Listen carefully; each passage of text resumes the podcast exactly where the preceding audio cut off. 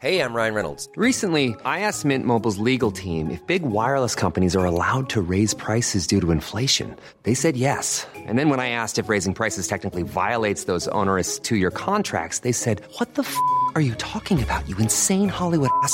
So to recap, we're cutting the price of Mint Unlimited from $30 a month to just $15 a month. Give it a try at mintmobile.com slash switch. $45 upfront for three months plus taxes and fees. Promo rate for new customers for limited time. Unlimited more than 40 gigabytes per month. Slows. Full terms at mintmobile.com.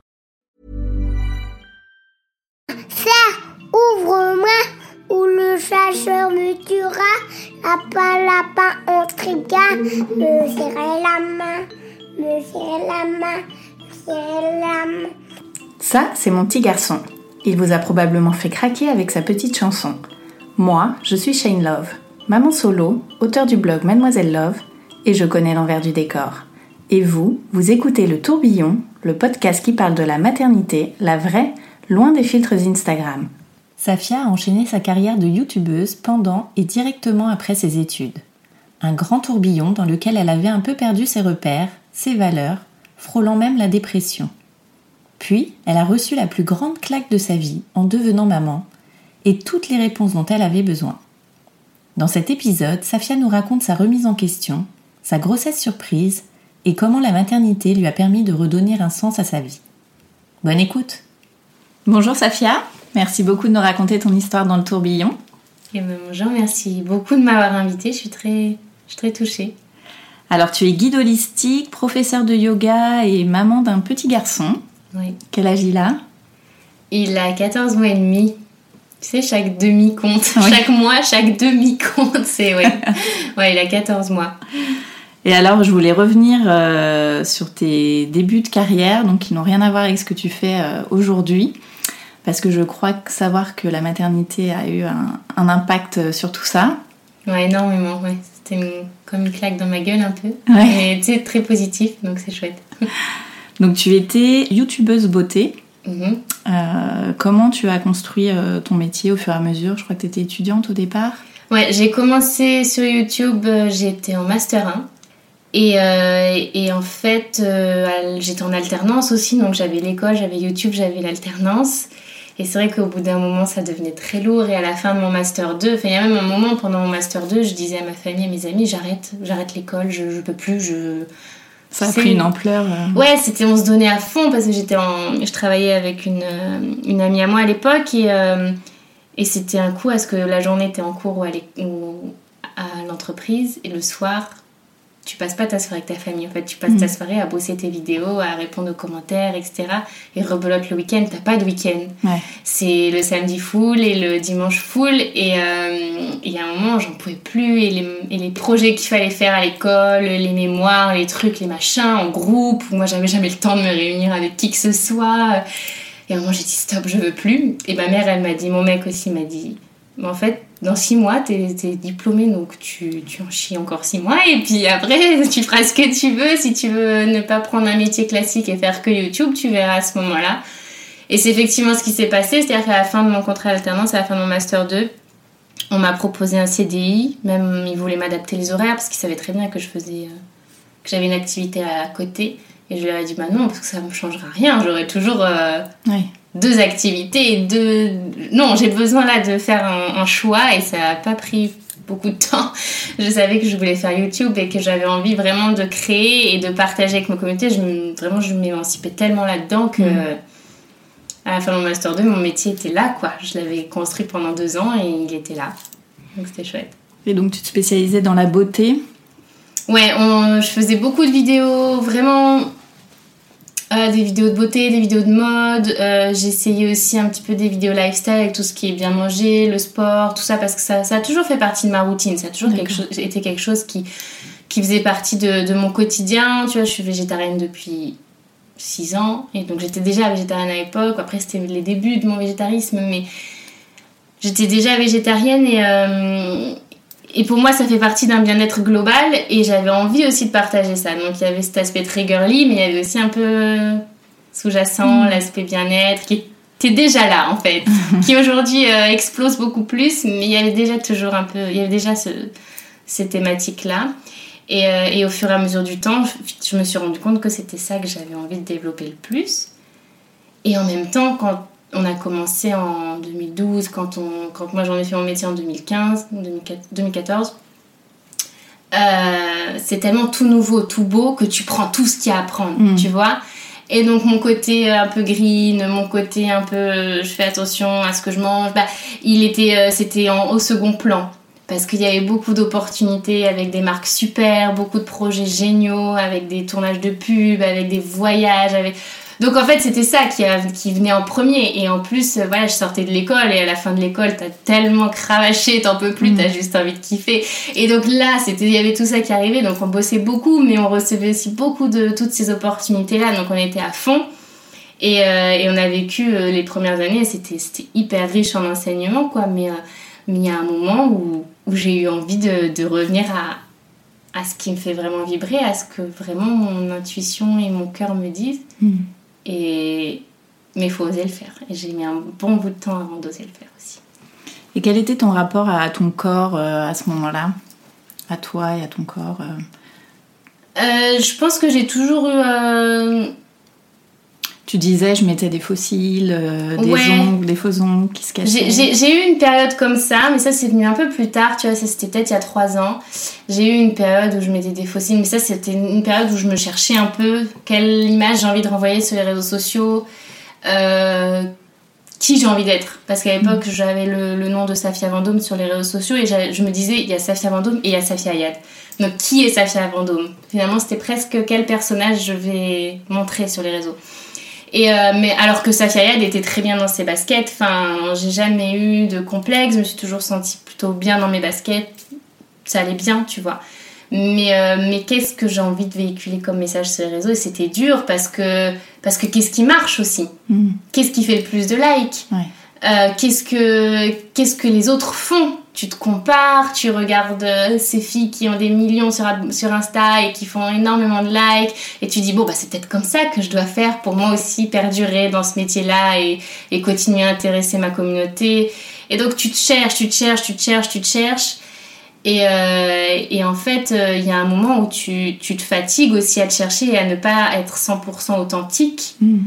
Et à prétendre que c'est normal de te mettre des fossiles pour toi alors qu'au final c'était peut-être pas normal pour moi de mettre des fossiles c'était pas mon ma façon d'appréhender la beauté et euh, et c'est comme ça aussi que j'ai eu des périodes de, de, de doute de c'est des périodes où je savais plus ce que j'avais envie de faire, des périodes où j'avais envie d'arrêter ce métier parce que je me foutais une pression qui était folle.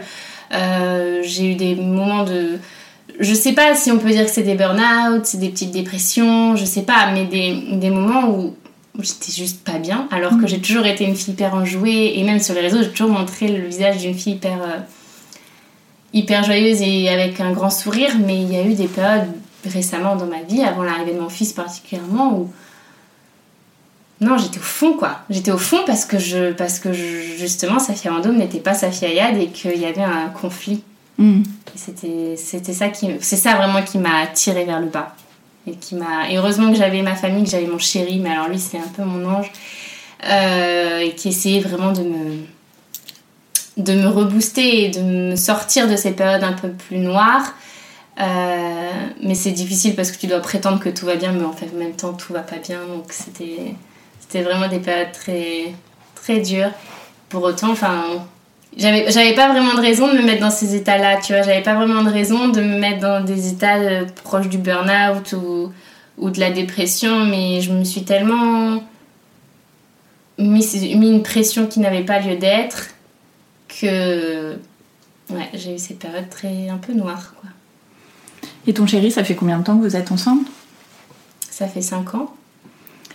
Ça fait 5 ans donc je me suis on s'est on s'est rencontrés vraiment à la fin de nos études donc à ce moment-là où, où je disais non à une vie de salarié et oui à une vie de freelance. Et, euh, et donc depuis, depuis mon émancipation, entre guillemets, il est là. Et donc il m'a tout, tout de suite accompagnée. Et tout de suite il m'a... Il m'a accompagnée sur des trucs un peu, un peu bêtes au début, tu vois. Est-ce que tu peux me prendre en photo? Est-ce que tu peux juste me tenir la caméra? Est-ce que tu peux faire le focus? Enfin, tu vois, des trucs trop bêtes, euh, des tout petits trucs. Et au fur et à mesure du temps, Et on a travaillé de plus en plus ensemble, parce que c'est vrai que enfin, Guillaume est photographe, donc il y avait aussi cette part de... C'était intéressant pour les deux, quoi. Et maintenant, c'est mon associé depuis qu'on est arrivé à Barcelone, donc depuis 4 ans. On est associés. Euh, donc lui, il, il gère vraiment il, il run le business, tu Mhm. vois. C'est genre, il gère la structure Safia Vendôme, parce que bon, la structure s'appelle quand même Safia Vendôme, mais c'est lui qui gère le truc euh, qui fait que ça tient debout. Et, et moi, je suis celle qui, qui a les idées créatives.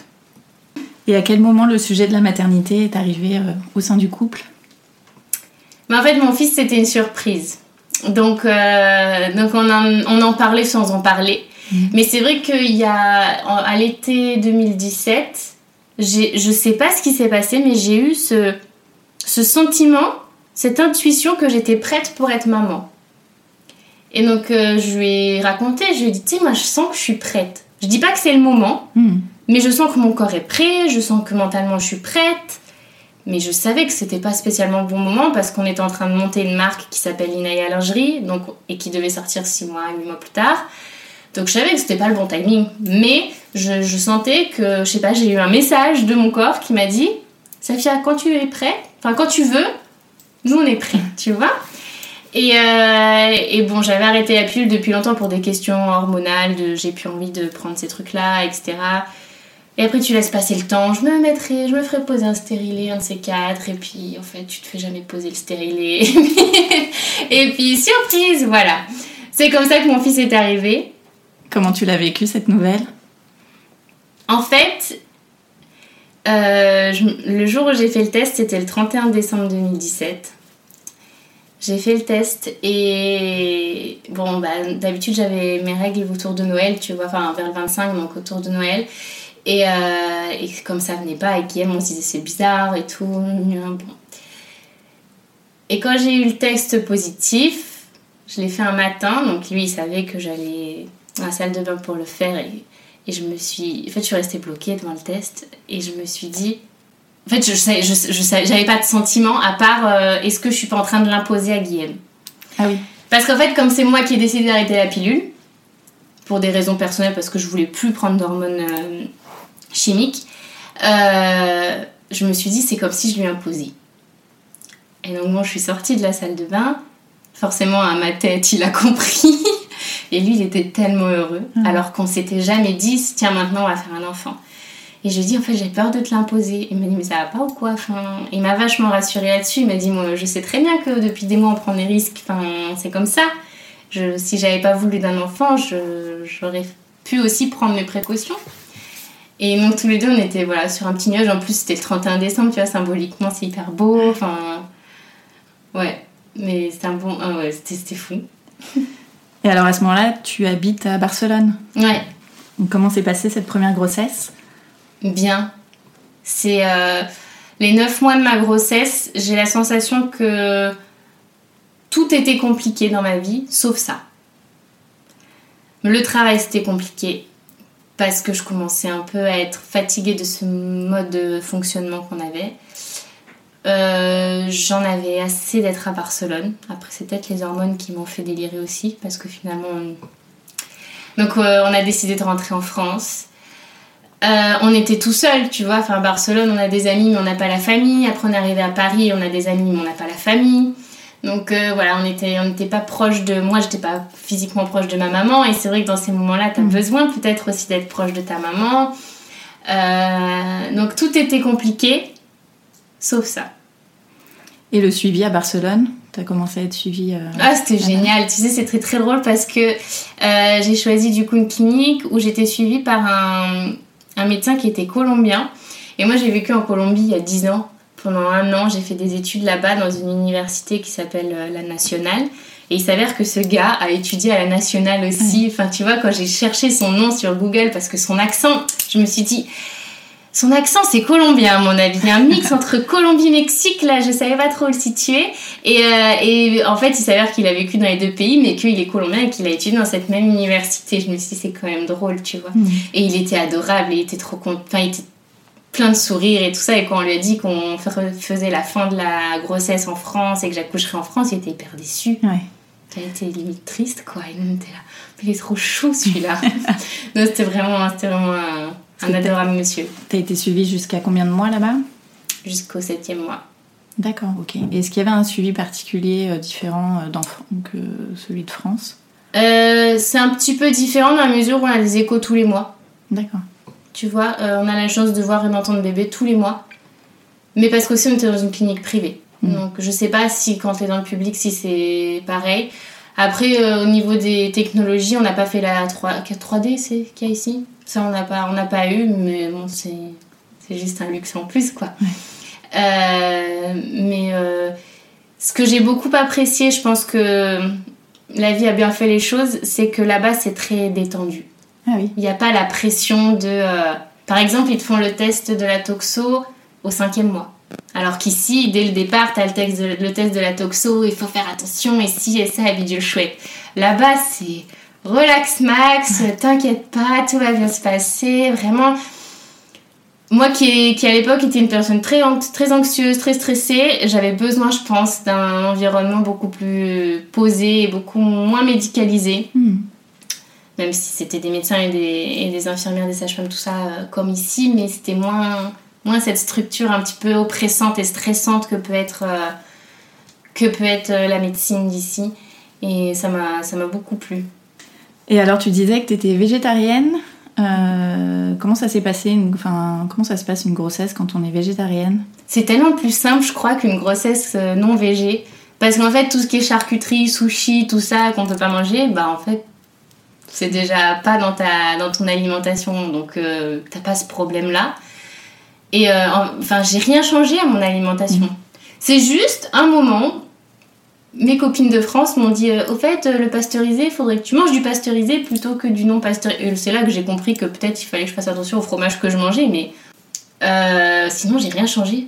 Et j'ai pas adapté mon alimentation à ma grossesse. Et en fait, j'étais tellement connectée à mon bébé, tellement connectée à mon corps, et tellement connectée à j'ai envie d'être bien dans ma tête pour que mon bébé soit serein, que l'alimentation c'était au second plan. Et pour c'est toujours le cas aujourd'hui, tu vois, même quand il s'agissait de, de perdre mes kilos de grossesse.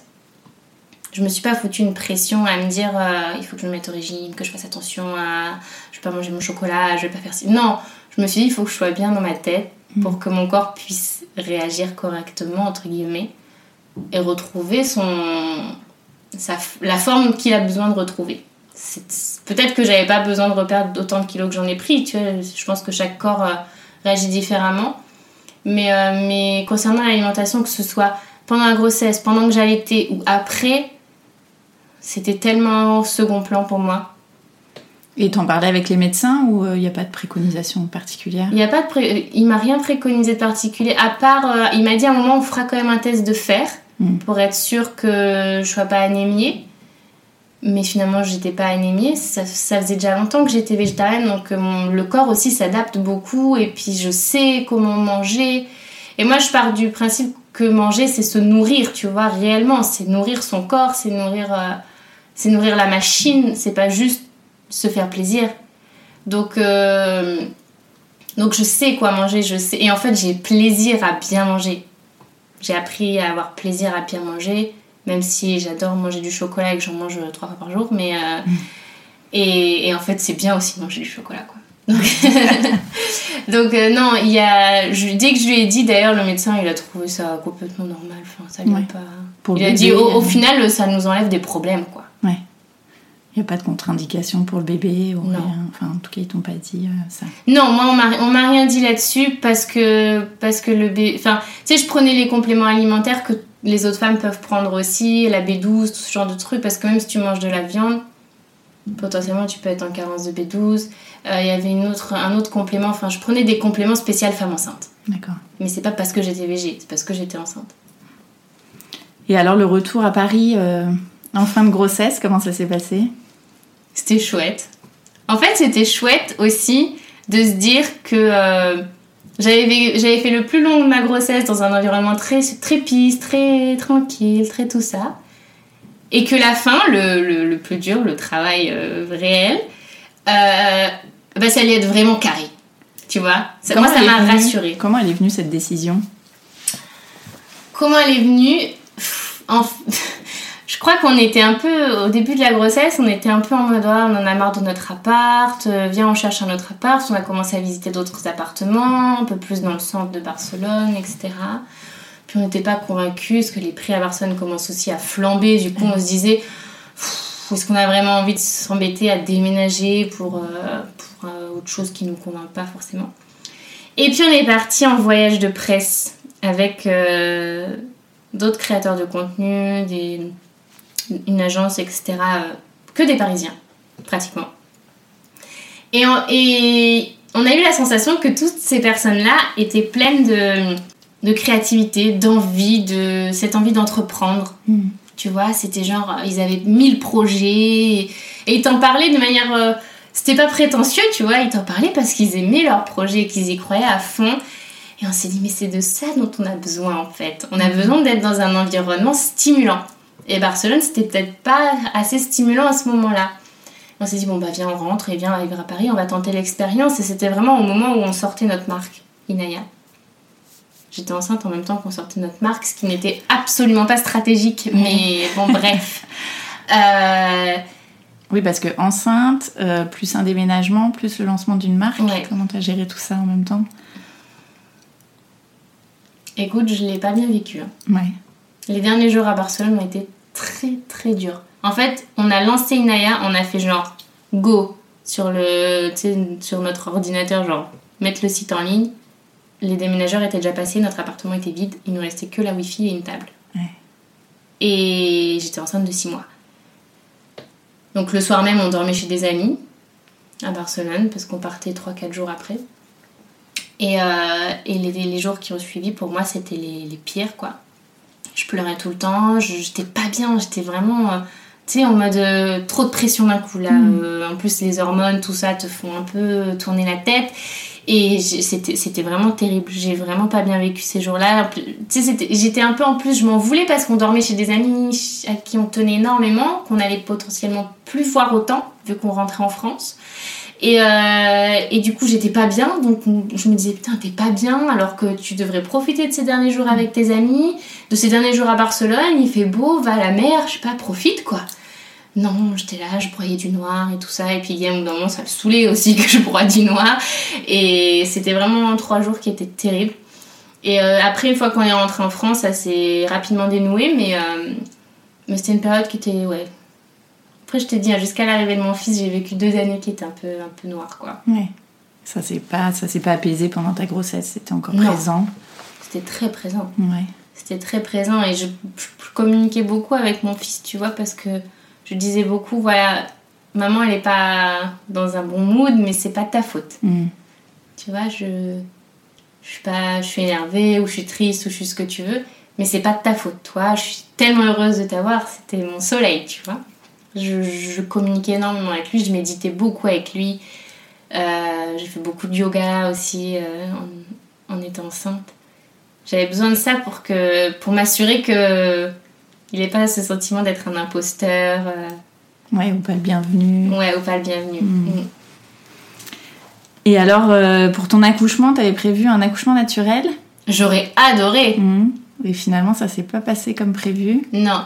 En fait, déjà, comme je suis arrivée deux mois avant d'accoucher, heureusement que j'avais des amis à moi euh, enceintes en- au même moment qui me disaient Sacha, ça serait bien que tu prennes rendez-vous à la clinique pour accoucher. Mais c'est dans deux mois, les filles, j'ai le temps. tu sais, j'étais vraiment en mode YOLO, quoi. Euh, bref, en arrivant deux mois avant, euh, je me suis pas trop posé la question de la clinique, de ci, de ça. J'ai pris la même clinique que mes copines. euh, je- voilà, c'était simple. Voilà, j'ai accouché à côté de Versailles, au Chénet. Et c'était, c'était voilà, une évidence. Donc c'était une clinique totalement classique, pas forcément naturelle ou quoi que ce soit, c'était normal. Et on avait quand même fait un projet de naissance avec Guillaume, on avait fait toute une liste de, idéalement, ce qu'on souhaiterait. Idéalement, on n'aimerait pas de péridurale, idéalement, on n'aimerait pas de forceps, idéalement, on voudrait que Safia puisse crier si elle a envie de crier, idéalement, voilà, bref. Et, euh, et j'étais vraiment partie dans cette idée que je vais essayer sans péridurale. Parce que ma mère me disait qu'elle avait accouché sans péridurale, ma tante sans péridurale, bref. Tu sais, la génération avant nous a accouché beaucoup plus sans péridurale Ah que oui. nous. Et, euh, et en fait, au bout d'un moment, j'ai senti que mon corps, il était, il était tellement, j'étais tellement dans une souffrance que je passais à côté de mon accouchement. C'était au bout de quelques heures? Au bout de 4h30, 5h, tu Mhm. vois? J'étais, je, je sentais que j'étais pas connectée à mon bébé dans ce moment-là. Et je me suis dit, ça fait 9 mois que tu es connectée à lui, que tu lui parles tout le temps. Et là, le moment le, le moment le plus important, peut-être, tu n'arrives pas à être connectée à lui. T'as qu'une envie, c'est qu'il sorte. Mhm. Donc, tu vas accepter cette péridurale. Elle va être dosée euh, comme tu, en, tu demanderas. Donc, j'ai demandé à ce qu'elle soit pas trop dosée pour pouvoir quand même sentir les mouvements. Et, euh, et là, j'ai pu réellement me connecter à mon enfant. C'est pas un échec, tu vois, pour moi d'avoir euh, finalement opté pour la péridurale, alors que j'aime pas spécialement prendre des médicaments, hein, j'aime pas tout ce genre de trucs. Mais au contraire, je trouve que c'est une chance d'avoir eu cette, ce recours-là, parce que j'ai vraiment pu être en lien avec lui jusqu'au bout. J'ai vraiment pu travailler avec lui. J'ai vraiment pu finalement euh, prendre mon rôle de maman à bras le corps pour sortir correctement mon enfant de mon ventre, tu vois. Et alors que si j'avais pas opté pour la péridurale, je pense que j'aurais été fatiguée, j'aurais été dans une souffrance sans nom et, et donc finalement dans une espèce de colère qui sert à rien, où tu commences à mal parler à ton chéri, où tu commences à mal parler aux équipes soignantes, ce qui est complètement délirant, mais t'es tellement dans un autre monde Ouais. que il t'arrive ça, tu vois. Et, et moi, quand j'ai commencé à parler un peu mal à la, à la sage-femme qui était mais, tellement adorable, je me suis dit non, on va la prendre cette péri. Et, et finalement, j'ai adoré mon accouchement.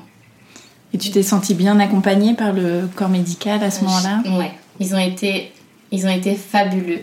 Cette sage-femme, elle était, euh, elle était extraordinaire, tu vois. Elle était, elle était hyper rassurante, hyper bienveillante, toute douce. Tu vois, parce que c'est un truc où, enfin, c'est hyper dérangeant finalement quand t'as la péri, tu sens plus ce qui se passe exactement dans le bas de ton corps. Tu sais pas si t'es tu sais pas trop ce qui se passe. Et, et elle elle est là et elle te fait des soins et tu lui dis mais qu'est-ce qui se passe? Je sais pas trop. Est-ce que je suis vraiment en train de me vider là ou? Non non. Tu sais elle faisait genre euh, non. Non non vous êtes magnifique madame et elle était d'une douceur et euh, et même après mon fils euh, mon fils a fait une jaunisse du coup il a été en, en néonate pendant plusieurs euh, pendant deux nuits et la femme de la néonate, c'était un bonheur aussi, tu vois. Tu pouvais aller le voir à ce moment-là? Ouais, on pouvait aller le voir. La nuit, Guillaume allait lui donner un petit bibi parce que du coup, il devait rester sous les lampes, tu vois. Il pouvait pas encore prendre le sein euh, tout le temps. Et, et c'était un bonheur. C'était un bonheur d'être avec ces femmes-là qui sont vraiment bienveillantes et qui aiment les enfants et qui aiment les, les parents et, et qui valorisent le papa aussi parce que souvent le papa, il a la sensation de d'être une pièce rapportée alors que non, tu vois.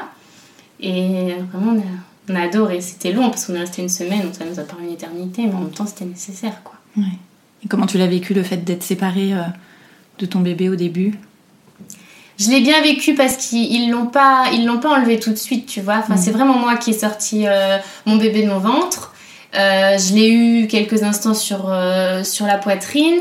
Enfin, tu vois, j'ai vraiment. Le, le moment de l'accouchement a été parfait. Et comme j'ai accouché à 4h30 du matin, c'est que 24, enfin, non, 12 heures plus tard qu'il est parti en, sous les lampes. D'accord. Donc finalement, et finalement, ça m'a fait du bien aussi parce que j'ai pu me reposer la première nuit, j'ai pu dormir. Mm. Alors que on sait très bien que les nouveau-nés, euh, toutes les 2-3 heures, ils te réveillent pour manger, quoi. Et, et en fait, ça m'a. Et, et- et aussi, il y avait ce côté. La première nuit de mon fils, c'est son papa qui va lui donner à manger. C'est pas mal, je trouve que c'est. Tu vois Pour créer le lien. Ouais, je Mm. trouvais que c'était chouette. Donc, euh, on l'a, je pense que même Guillaume a, bien vécu ça. Son rôle de papa était directement. euh, il a été directement sollicité et, je crois qu'il avait tellement envie de donner que c'était bien, quoi, finalement. Et alors, tu parlais aussi d'un événement pendant ton accouchement, c'est la prise de conscience euh, de la vie quand ton bébé a respiré. Mm. Sa première respiration, t'en parlais, euh, enfin, Mm. Guilhem notamment, euh, ça l'avait marqué. ça, c'est lui, ça l'a marqué, ouais. Ça l'a beaucoup marqué. C'est vrai que moi, j'ai du mal à bien me souvenir de ce moment où, où mon fils sort. Enfin, je, je- je- je suis plus dans le physique, tu vois. Je me rappelle quelle sensation j'ai ressentie, mais je sais plus trop bien, c'est un peu, un peu trouble. Alors que lui, il se rappelle parfaitement comment notre fils a eu sa première respiration, genre. euh, Enfin, un vrai, une vraie respiration qui venait de très loin, quoi, tu vois. Et, et lui, ça l'a marqué. Il dit c'est fou, en fait, comme la vie prend tout son sens à ce moment-là. Comment la vie démarre réellement sur la Terre. Tu vois, parce que bon, nous, on considère que la vie est déjà là in utero, mais euh, comment ça. Waouh! C'est impactant, quoi. Mais moi, c'est pour moi, c'est très flou. Je l'ai pas vu ça. En fait, quand ils m'ont dit vous pouvez le prendre, j'étais là, ah bon ah je savais pas, pardon. Mais ouais, lui, ça l'a marqué parce que c'est vrai qu'il a tout suivi. Il était là de A à Z, du début à la fin, et, euh, et ça, il, il le, il le tout. Et alors, quand tu es rentrée à la maison, est-ce que tu t'es tout de suite sentie à l'aise dans ton rôle de maman? En fait, oui, parce que parce qu'on était tous les deux et que et qu'il y en avait pas un qui était plus présent que l'autre, tu vois? Et euh, et en fait, oui, on était perdus, on avait peur de lui donner le bain, on avait peur de plein de trucs. Euh, L'allaitement au début, c'est difficile, ça fait mal, euh, voilà. En plus, notre fils prenait pas beaucoup de poids avec l'histoire de la jaunisse, les lampes, la tétée qui passait pas forcément toujours bien au début. Mais, euh, mais en fait, on avait, en plus, nos, nos parents étaient venus pour l'occasion, évidemment. Et, et on s'est dit, mais quelle erreur on a fait de les faire venir si tôt. On aurait dû attendre une semaine ou deux histoire qu'on prenne nos marques. Parce que nous, on n'avait qu'une envie, c'était de fermer la porte à clé de chez nous et d'être dans notre bulle, quoi, tu vois. Juste euh, laissez-nous tranquilles, on gère. C'était chaud, mais on avait envie de ça. Et ouais, on, on- on s'est senti assez en confiance tout de suite. Et de toute façon, on s'est pas posé la question parce que c'est tellement. euh, les premiers mois, c'est tellement juste des besoins vitaux que tu te dis, il n'y a pas la fatigue qui compte, il n'y a pas le euh, j'ai envie de prendre une douche, j'ai envie de si, j'ai envie de. Non, c'est bébé et après, si tu peux, tu penses à toi. Donc euh, c'est vrai qu'on se posait pas la question, on fonçait quoi. Et vous, avez, vous vouliez verrouiller la porte et vous avez un peu verrouillé aussi les réseaux sociaux oui, c'est vrai. C'est vrai. Ça s'est fait que- naturellement ou c'était Ouais. une décision réfléchie euh, Non. C'est-à-dire que jusqu'au jour où, où j'ai accouché, on savait pas ce qu'on allait, comment on allait agir sur les réseaux sociaux. On savait pas si on allait divulguer le nom de notre enfant, si on allait le montrer. On savait pas tout ça. On s'était dit on verra. Pendant le, le dernier mois de grossesse, on se disait, enfin, il va faire partie de notre vie. Donc potentiellement peut-être qu'on le montrera de manière complètement naturelle. Et en fait, quand il est arrivé, euh, on n'avait pas envie. tu vois, on, avait envie de le garder rien que pour nous. Donc les premiers jours, je crois que je suis restée un peu euh, en mute pendant deux semaines. Je crois que j'ai j'ai vraiment coupé pendant deux semaines. Au bout de... Au milieu de mon séjour à la maternité, j'ai dû mettre une story un peu lambda en mode euh, tout va bien, merci, on a accouché, on est content. Euh, et après, pendant, deux, ouais, pendant les deux premières semaines, euh, il était hors de question d'aller sur le réseau. Et puis de toute façon, en fait, je sais pas comment font les femmes, les filles qui font ce métier-là ou qui travaillent à leur compte pour reprendre le. Je, moi, je les admire parce que moi, je savais pas faire. hein. C'est-à-dire que entre euh, les tétés, les dodos, les couches, les douches, les j'ai faim, les. Enfin, j'avais pas moi le temps de prendre mon téléphone, j'arrivais pas. Et donc, je suis hyper impressionnée quand je vois qu'il y a des femmes qui accouchent et qui arrivent quand même à entretenir euh, leur activité sur les réseaux sociaux. Je suis impressionnée et en même temps, je, ça me- je regrette pas d'avoir fait comme ça parce que j'avais pas du tout envie d'être sur les réseaux sociaux, tu vois. Mhm. Moi, quand je suis pas bien, en général, je m'expose pas ou quand je vis des trucs trop forts. Quand je suis, quand je suis avec mes amis, par exemple, je pense pas à mon téléphone, je montre pas ce que je fais avec mes amis sur Instagram. Et, et là, c'était tellement un chamboulement dans ma vie que il était hors de question que les réseaux sociaux y entrent, quoi. Ça, non. Et ça s'est un peu imposé à nous. C'était genre, non, on n'a pas envie de le montrer, on n'a pas envie de. En fait, son prénom, c'était autre chose. Je crois que ça, je l'ai jamais raconté, mais euh, on s'était pas encore posé la question de savoir si on allait divulguer son prénom ou pas. Et certaines personnes ont trouvé comment il s'appelait en allant fouiller le Facebook de ma mère, qui avait un Facebook qui était ouvert au public. Depuis, il l'est plus. hein. Euh, ils sont allés fouiller le Facebook de ma mère, qui forcément, en devenant grand-mère, était, euh, était folle de, de joie, tu vois. Et donc elle dit, elle dit, enfin, elle parlait de son petit-fils, euh, machin truc. Elle mettait pas de photo de lui, mais voilà, elle en parlait. Et, et donc le, son prénom a fuité comme ça. Et donc c'était après sur Twitter, machin bidule. Le fils de Safia s'appelle comme ci, comme ça. Et on était encore à la maternité à ce moment-là. Donc tu vois, c'est allé très vite. Dans les trois premiers jours, ça s'est passé. Et là, on s'est dit, mais what the fuck en fait? Enfin, non, non. Bah, si c'est ça le prénom de notre fils, on va... même ça, on va pas le partager. Parce qu'on n'a pas envie. On a vraiment envie de, de, le protéger au maximum. On a envie de le garder que pour nous aussi. Et, euh, et, on a envie finalement de lui offrir une vie la plus classique, entre guillemets, possible. On n'a pas envie que ce soit normal pour lui de s'exposer sur les réseaux sociaux, euh, que ce soit normal de passer sa journée sur euh, son téléphone.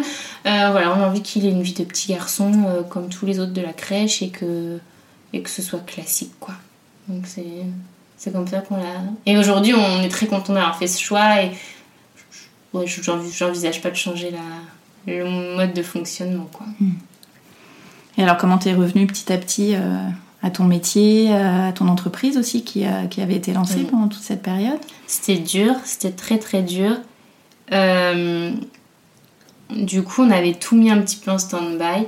Que ce soit Guillaume, que ce soit moi, on avait un peu tout mis en stand-by parce qu'on n'était vraiment que tous les deux. Donc, tu vois, c'était pas. On peut compter sur les grands-parents, sur les oncles, sur les tantes pour, euh, pour nous accompagner.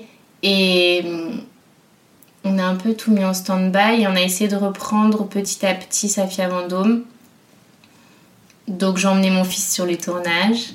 Il avait 4 semaines, il était sur un tournage. Euh, tout le monde était gaga, tu vois, c'était très drôle.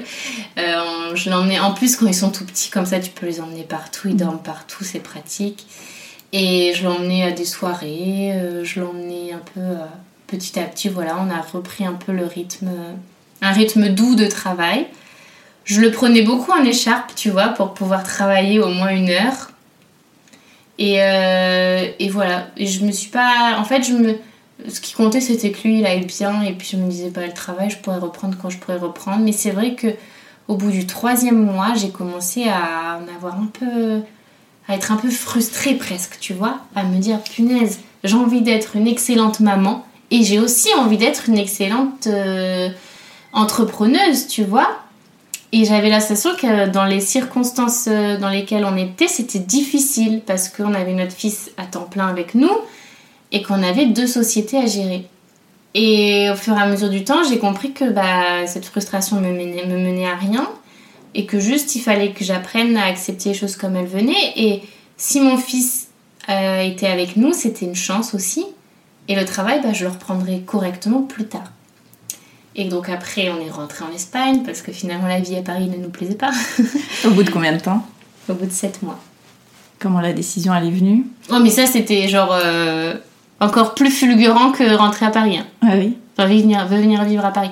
C'était genre oh non mais on n'en peut plus de faire une heure et demie pour faire 4 euh, km, euh, de mettre une heure et demie pour faire 4 km, on n'en peut plus de ce froid, on n'en peut plus de... On plus de tout, on n'en peut plus des prix de Paris aussi, tu vois Enfin, c'était genre. on avait la sensation de payer, payer, payer, payer tout le temps. En plus, quand t'es. Ça, c'est vraiment un truc qui moi me rend folle, mais quand tu montes, quand tu crées des projets, quand tu montes des sociétés en France, tu ne passes. Tu passes ton temps à payer. Hmm. Et ok, en Espagne, on paye des impôts, c'est clair. Mais on n'a pas ce sentiment-là d'être tout, de tout donner en fait. Et, euh, et, ici, on avait juste la sensation que oui, on travaillait. Enfin, on avait plus d'opportunités parce qu'on était à Paris et que Paris est la ville des opportunités pour nous. On avait la sensation que on donnait vachement plus qu'avant quoi. Et, et, que tout était beaucoup plus cher. Et, et donc euh, bref en plus du temps en plus du trafic en plus de tout ça. Et surtout on s'est dit mais finalement on a envie de on a envie que notre fils y grandisse dans quel environnement tu vois. Et comme on avait cette liberté de choix et qu'en plus on connaissait Barcelone on savait qu'on avait plus envie de lui offrir cette vie à Barcelone, au bord de la mer, avec des, aussi une culture qui est un peu plus. Euh, un peu plus souple, un peu plus, un peu plus solaire, quoi. Et ouais, j'ai accouché en septembre et en, fin, en novembre, disons, on a décidé de rentrer. On est rentré en février. Ça s'est fait très vite. Mais parce que, comme je te dis, l'arrivée de notre fils, c'est une grande claque dans la gueule. hein. Hmm. Et alors, en arrivant à Barcelone, comment vous avez fait pour euh, le mode de garde euh, Est-ce que vous avez changé euh, la façon de faire? Est-ce que vous l'avez gardé avec vous? Bah, du coup, on a commencé à chercher une crèche. Et c'est un peu comme ici, elles, en cours d'année, elles sont, elles sont toutes occupées. Il n'y avait pas de place, ou du moins, il n'y avait pas de place dans celle que je sollicitais. Parce que je pense qu'on aurait pu trouver peut-être, hein, je, là je fais vraiment des suppositions, mais peut-être que dans une crèche classique on aurait trouvé. Mais c'est vrai que nous on avait à cœur que ce soit une crèche euh, un peu inspiration Montessori, Waldorf, enfin tous ces trucs. Euh, si en plus ils pouvaient euh, avoir une alimentation bio, c'était encore mieux. Enfin c'est vrai que quitte à le, faire garder, je voulais que ce soit, et même Guillaume, on voulait que ce soit dans ces conditions-là. Parce qu'on avait le choix, encore une fois. hein. C'est parce qu'on avait le choix aussi de pouvoir le garder à la maison et de de- d'avoir ce mode d'éducation et d'alimentation. Et ne trouvant pas, on a du coup fait appel à une nounou qui venait plusieurs après-midi par semaine. Donc ça déjà, ça nous a dégagé beaucoup de temps, tu sais, ces après-midi que tu passes à Ikea et parce qu'avant tu pouvais pas, enfin tu vois, ou ne serait-ce que juste avoir 3 heures de temps pour travailler, sans te préoccuper de est-ce qu'il va se réveiller de la sieste ou est-ce que voilà. Et ça, c'était déjà, ça a été un premier pas vers euh, une nouvelle émancipation euh, au travail.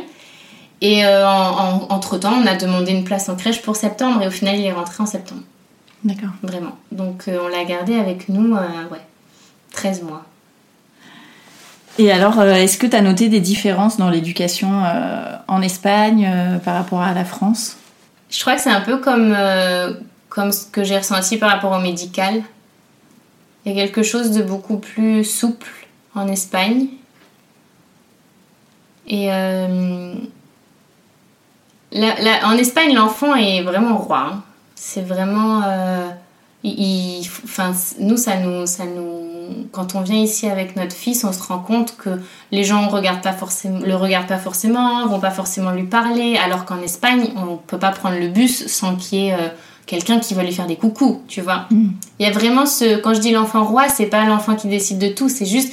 Ils adorent les enfants. C'est un vrai amour pour, euh, pour les enfants. Et. euh, et ça, moi, ça me plaît beaucoup parce que, parce que je trouve que de leur euh, donner toute cette attention, tout, tout cet amour, ça leur, ça, toute cette estime aussi, ça leur donne certainement aussi euh, un bagage, une espèce de confiance en eux. Et, et ça, c'est quelque chose que je valorise beaucoup et qui me plaît beaucoup, beaucoup en Espagne. Après, nous, on a vraiment choisi une crèche qui est, euh, comme je te dis, inspiration Montessori, Waldorf. Euh, ils mangent bio, tout ça. Il n'y a que des jouets en bois.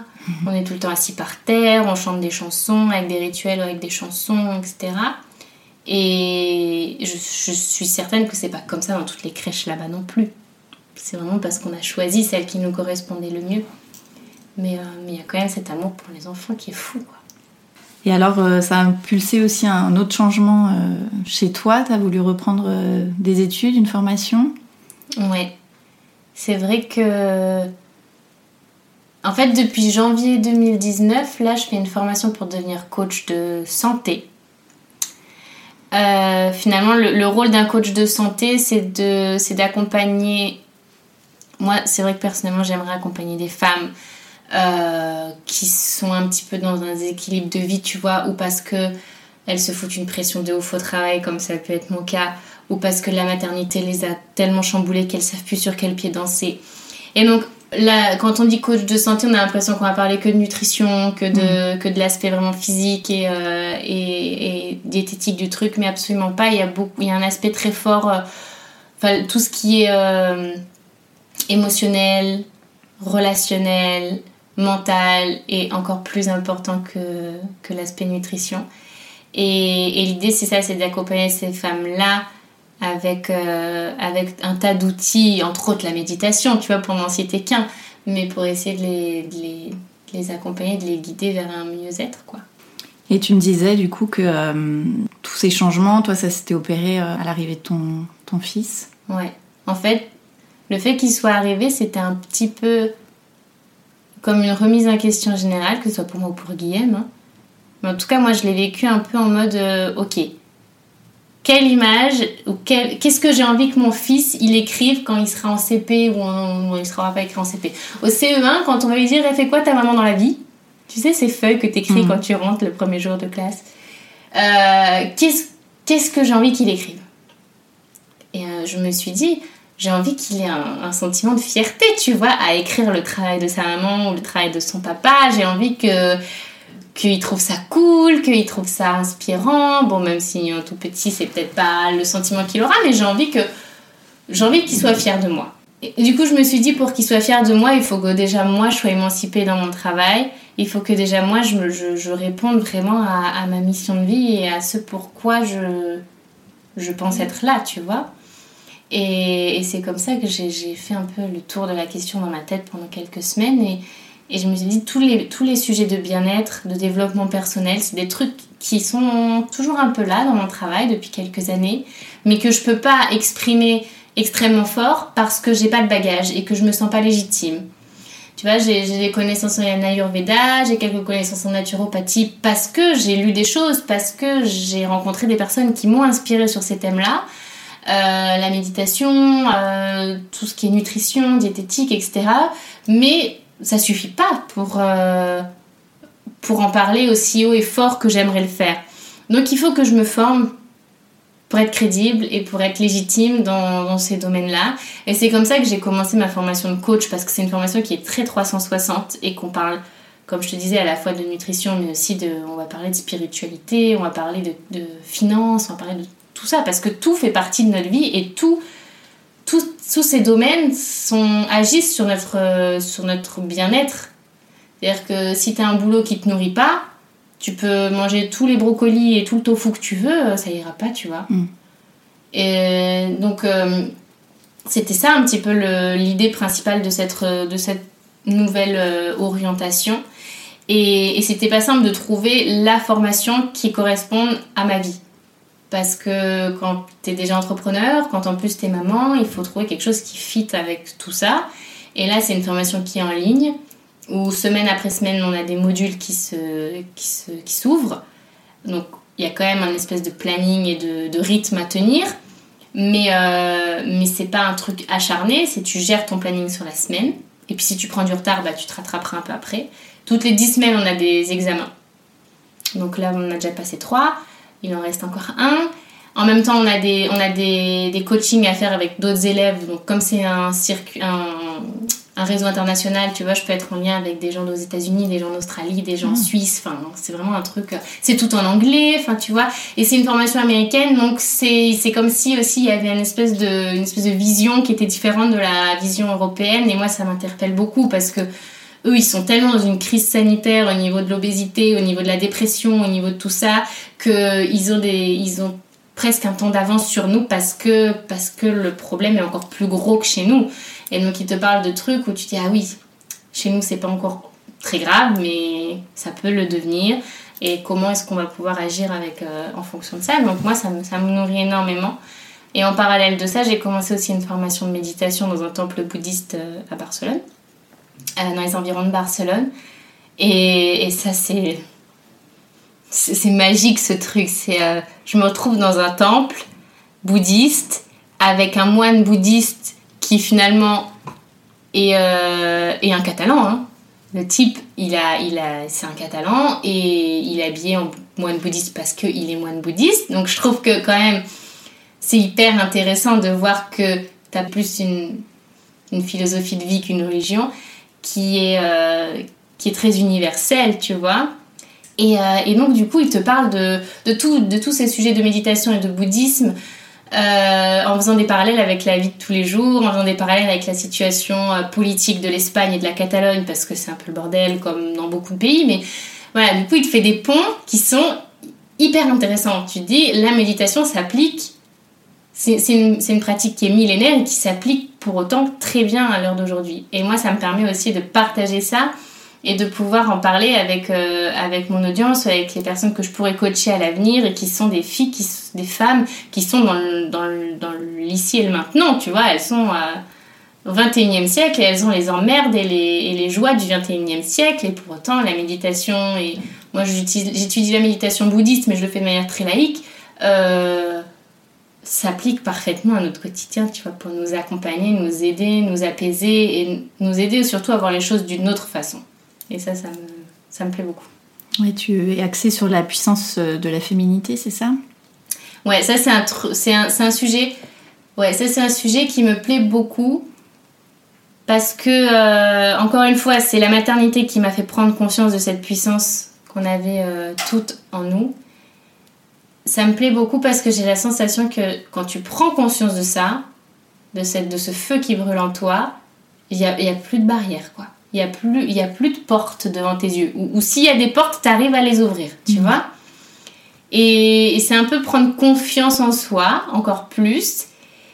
Euh, et c'est aussi oser, et c'est aussi oser être, mais aussi oser se connecter aux autres. Parce que moi, pendant très longtemps, j'étais dans ma bulle, à pas trop vouloir me connecter aux autres parce que, je sais pas, ça me faisait flipper ou j'en sais rien. Aujourd'hui, j'ai plus peur de ça. Aujourd'hui, je me dis, l'union fait la force et réellement. Et quand je, là, en ce moment, je suis en train de créer mes cercles de femmes, je trouve que il y a un truc entre nous, tu vois. Il y a, enfin, depuis la nuit des temps, les femmes se réunissent pour discuter, pour raconter les potins, pour euh, se donner des conseils. Pour... Et en fait, quand t'es avec tes copines, t'es tellement en phase, t'es tellement bien, t'es tellement là où c'est ta place, quoi.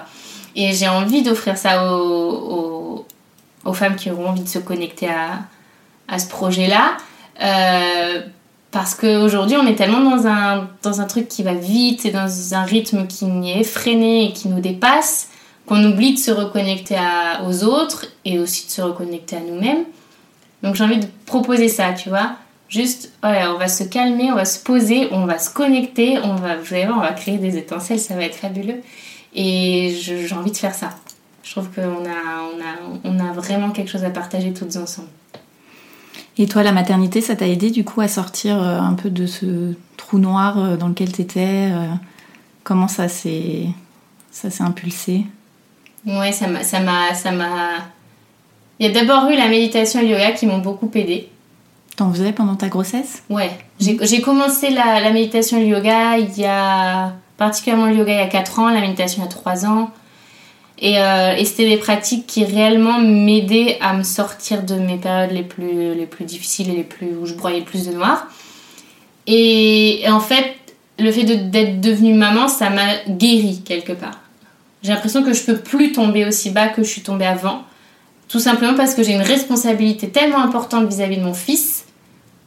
Et que, au final, il n'y a que lui qui compte, hein, qu'on se le dise. euh, que. Euh, que tout, tout, tout, ce que, je considérais comme lourd ou comme étant des emmerdes à l'époque, bah, en fait, c'est rien. Et, la puissance du féminin arrive aussi dans ce moment-là où je me dis de toute façon, tout ce que je dois affronter, je vais pouvoir le faire parce que de toute façon, j'ai pu créer la vie, tu vois. Et créer la vie, il n'y a rien de plus magique, il n'y a rien de plus impressionnant. Je trouve que ce phénomène-là, il est ouf. Donc tout ce que j'aurais envie de faire, je pourrais le faire. Et si j'arrive pas à le faire, c'est que peut-être j'ai encore autre chose de mieux à faire. Tu vois? Et, j'ai plus peur, j'ai plus peur et j'ai plus, je broie plus du noir. Et si y un truc qui se passe mal, c'est pas grave. Et euh, et Game, on en parle beaucoup et je lui exprime beaucoup ma façon de voir les choses et ça résonne beaucoup en lui. Et du coup, il est aussi un peu dans cette dynamique-là. Je crois que le fait d'être devenu papa, lui, ça lui a aussi beaucoup mis euh, une espèce de, responsabilité en mode ok, aujourd'hui je fonce, je dégomme tout, je m'en fous, tu vois. Et on est, vraiment tous les deux main dans la main dans cette optique-là. Et, et quand je parle de la puissance du féminin, c'est aussi. Enfin, les hommes ont aussi leur puissance à eux, tu vois, et qui peut-être se déclenche par la paternité ou par autre chose, par un autre événement. Mais, euh, mais nous, dans notre cas, c'est vraiment le fait d'être devenus parents, ça nous a. Ça nous a donné une force de ouf. Et qu'est-ce que tu aimerais transmettre à ton petit garçon? J'ai envie de lui. Le plus important pour moi, c'est qu'il soit libre de s'exprimer, tu vois? C'est-à-dire que j'ai envie qu'il se sente lui. J'ai pas envie qu'il ait la sensation de devoir être quelqu'un d'autre. Un peu comme toi, il y a quelques années. Voilà, exactement. J'ai envie qu'il puisse s'incarner. Parce qu'en fait, intuitivement, les bébés, ils sont authentiques, tu vois. C'est genre, euh, il n'y a pas de. Euh, il faut que je me comporte de telle façon parce que si ou parce que ça. Ils sont 100% eux-mêmes. Et j'ai envie que mon fils il garde ça. J'ai envie que si demain il a envie de faire n'importe quel métier, il fasse n'importe quel métier. Et s'il a envie d'être en couple avec n'importe qui, qu'il soit en couple avec n'importe qui. J'ai envie juste qu'il le fasse parce que c'est son énergie, sa mission, son, son histoire.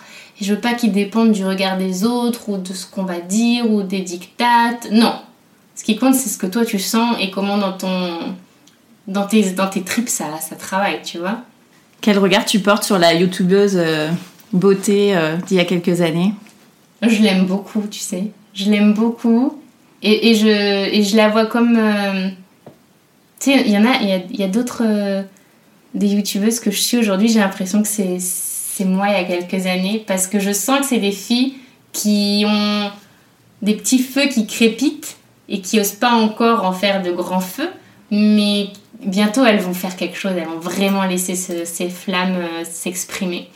Et moi, quand je vois Safia euh, il y a, quelques années, euh, je trouve qu'elle est pleine de bienveillance et, surtout, je me dis, c'est bien, tu vois, t'as fait ta route et il n'y a, a pas d'erreur, c'est juste des. des t'as appris plein de choses, quoi. Il y a sûrement des trucs sur lesquels tu t'es planté, il y a des choses que t'aurais voulu que t'aurais peut-être voulu sur l'instant faire différemment, mais finalement ça t'a appris tellement que c'est bien, c'est bien. Je- C'est un peu comme. euh, ouais, je- en fait, je la vois un peu comme, comme quelqu'un que j'ai envie de, de rassurer et de dire vas-y, c'est bien ce que tu fais, tu vois. On va passer aux petites questions de fin d'épisode. C'est quoi pour toi être une maman barcelonaise? Je pense qu'être une maman barcelonaise, c'est de pouvoir à la fois emmener mon fils et chercher mon fils à la crèche. Tu vois, c'est faire les deux. Mais c'est mon cas. Je pense pas que toutes les mamans barcelonaises puissent le faire. Et encore, je le fais pas tous les jours. Il y a plein de fois où Guillaume va le chercher. Mais, si j'ai envie, je peux faire les deux. Parce qu'on prend le temps, quoi. Quel est ton endroit kids-friendly préféré à Barcelone? Mais tout Barcelone est bébé friendly, kids friendly, c'est un truc de fou. Hein. Tu sais que tu peux aller manger au resto et t'as de la place pour ta poussette, quoi.